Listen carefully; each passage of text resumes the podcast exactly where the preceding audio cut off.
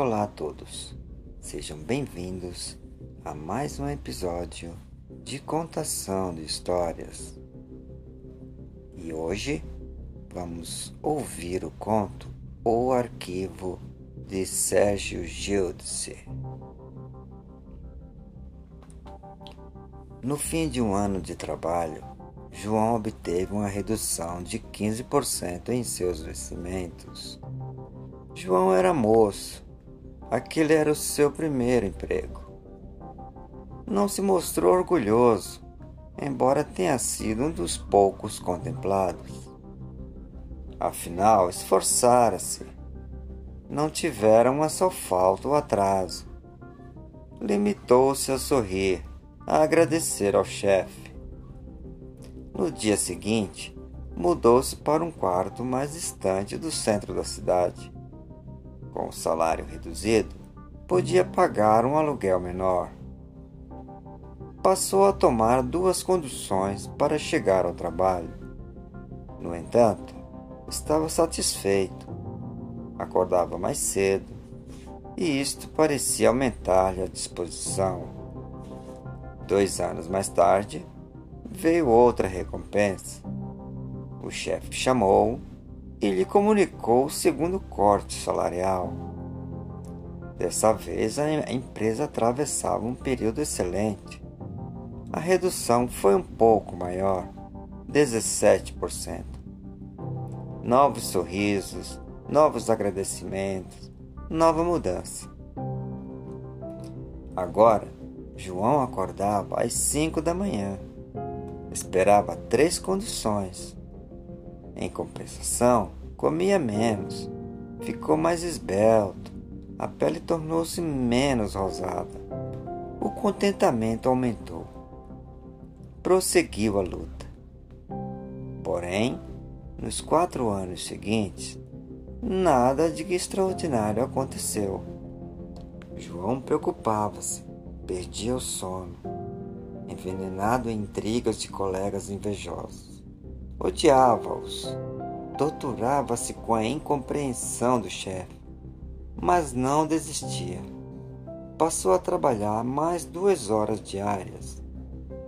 Uma tarde, quase ao fim do expediente, foi chamado ao escritório principal. Respirou descompassado. Seu João, nossa firma tem uma grande dívida com o senhor. João baixou a cabeça em sinal de modéstia Sabemos de todos os seus esforços. É nosso desejo dar-lhe uma prova substancial de nosso reconhecimento. O coração parava. Além de uma redução de 16% em seu ordenado, resolvemos, na reunião de ontem, rebaixá-lo de posto. A revelação deslumbrou. Todos sorriam.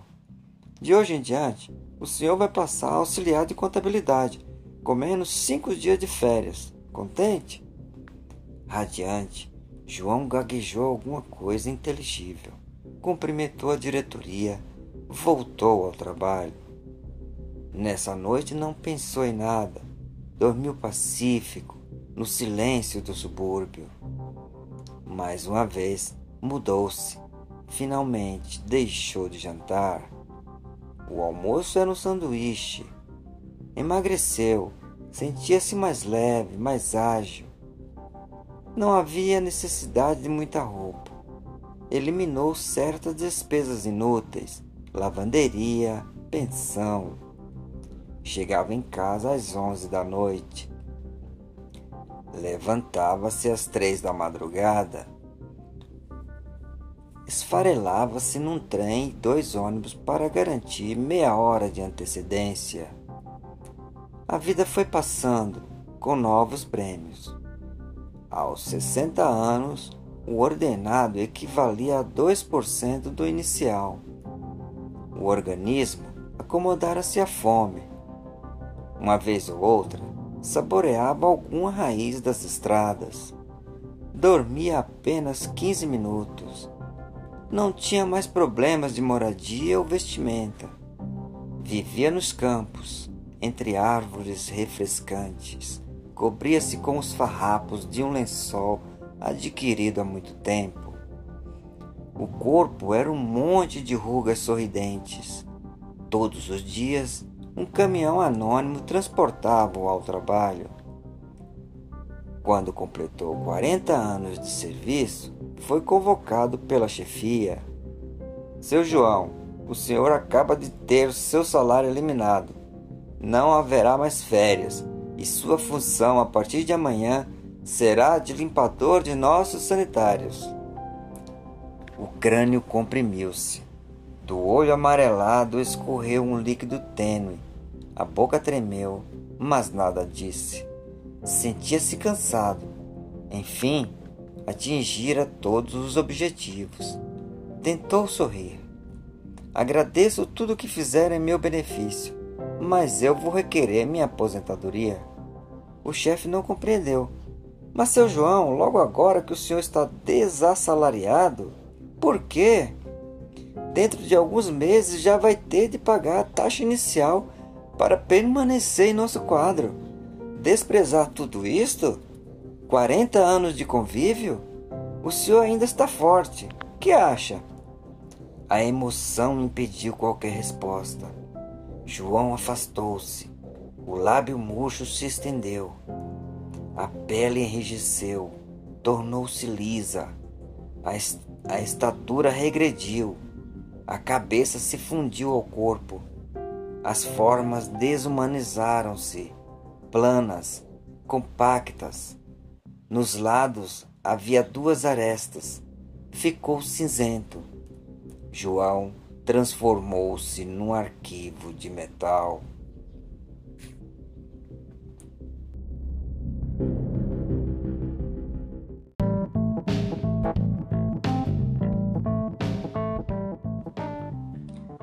Olá a todos, sejam bem-vindos e bem-vindas a mais um episódio de contação de histórias.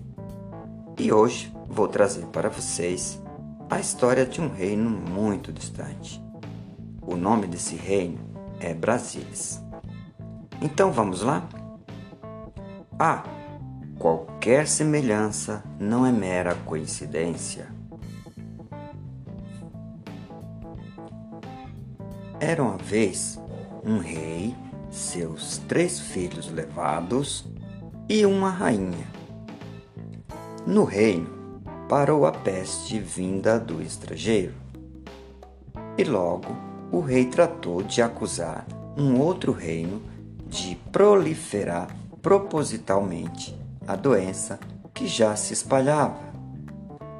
Enquanto o mundo procurava respostas para a cura da doença, o rei se preocupava em desmentir a gravidade da peste.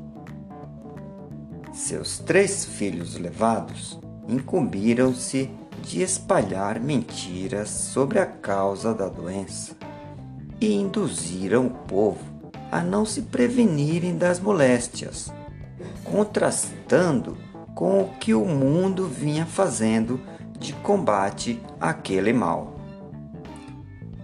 Pediam para o povo não se preocupar e que aquilo logo passaria.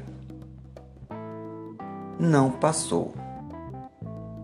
Começou a morrer muita gente e a danação era geral. Sem controle, o mundo inteiro esperava pela cura. Muito tempo depois, ouviu-se notícias de muito longe dali de que um grupo de sábios inventaram um elixir que combatia as moléstias da peste. Era a tão esperada a cura. Mas, mesmo assim, o rei não se conformou e não quis saber do que se tratava aquela descoberta. Logo, todos os reinos garantiram as doses suficientes do elixir para proteger os seus súditos. Entretanto, o rei não acreditou que a cura estava próxima e simplesmente ignorou foi o fim. A peste assolou todo o reino. matando e acamando muita gente.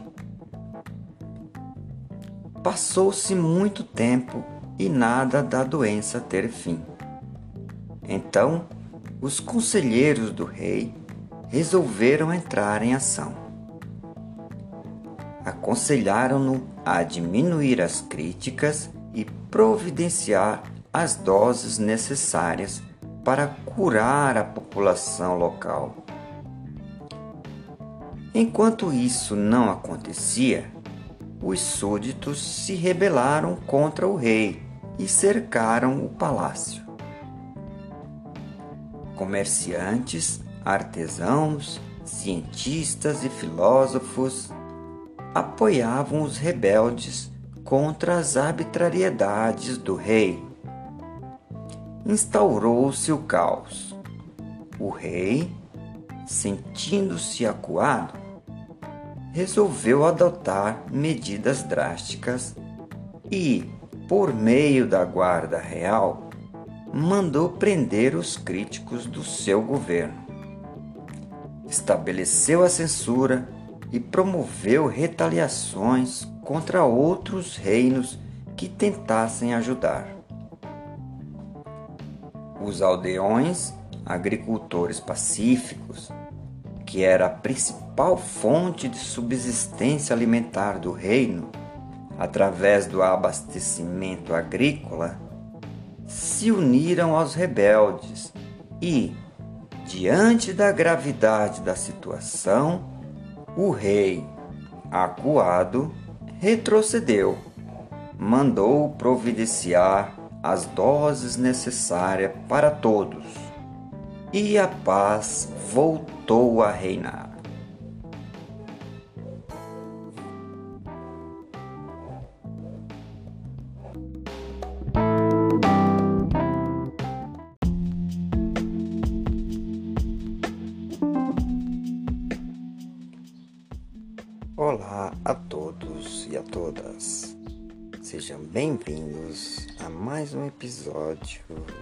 Contação de poesia.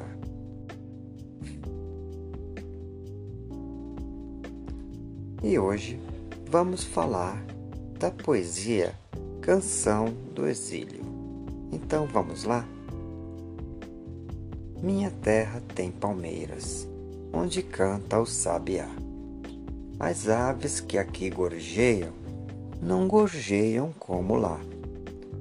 Nosso céu tem mais estrelas, nossas várzeas têm mais flores, nossos bosques têm mais vida, nossa vida mais amores. Em cismar sozinho à noite, mais prazer eu encontro lá. Minha terra tem palmeiras, onde canta o sabiá.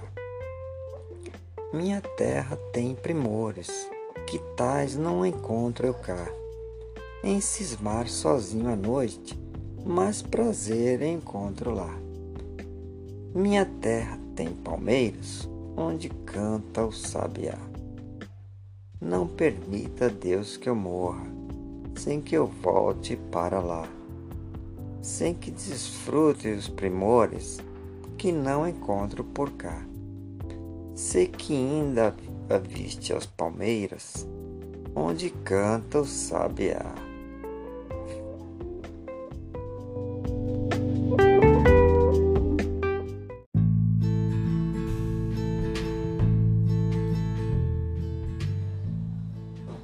Olá a todos, sejam muito bem-vindos e bem-vindas a mais um episódio de contação de poesia. E hoje vamos ouvir Morte e Vida Severina, de João Cabral de Melo Neto. O meu nome é Severino, como não tenho outro de piar. Como há muitos Severinos, que é santo de Romaria, deram então de me chamar Severino de Maria. Como há muitos Severinos, como as chamadas Maria, fiquei sendo da Maria do finado Zacarias. Mas isso ainda diz pouco há muitos na freguesia, por causa de um coronel que se chamou Zacarias e que foi o mais antigo senhor desta Sesmaria. Como então dizer quem fala, ora vossa senhoria? Vejamos, é o Severino, da Maria, do Zacarias, lá da Serra da Costela, limites da Paraíba. Mas isso ainda diz pouco, se ao menos mais cinco havia, com o nome de Severino, filhos de tantas Marias, mulheres de outros tantos, já finados Zacarias. Vivendo na mesma serra, magra e ossuda em que eu vivia. Somos muitos severinos, iguais em tudo na vida. Na mesma cabeça grande, que a custo é que se equilibra, no mesmo ventre crescido, sobre as mesmas pernas finas. E iguais também porque o sangue que usamos tem pouca tinta. E se somos severinos, iguais em tudo na vida, morremos de morte igual, mesmo a morte severina, que é a morte que se morre de velhice antes dos 30, de emboscada antes dos 20, de fome um pouco por dia, de fraqueza e de doença, é que a morte severina ataca em qualquer idade e até gente não nascida. Somos muitos severinos, iguais em tudo e na sina. Há de abrandar estas pedras, suando-se muito em cima. Há de tentar despertar, terra sempre mais extinta. Há de querer arrancar algum roçado de cinza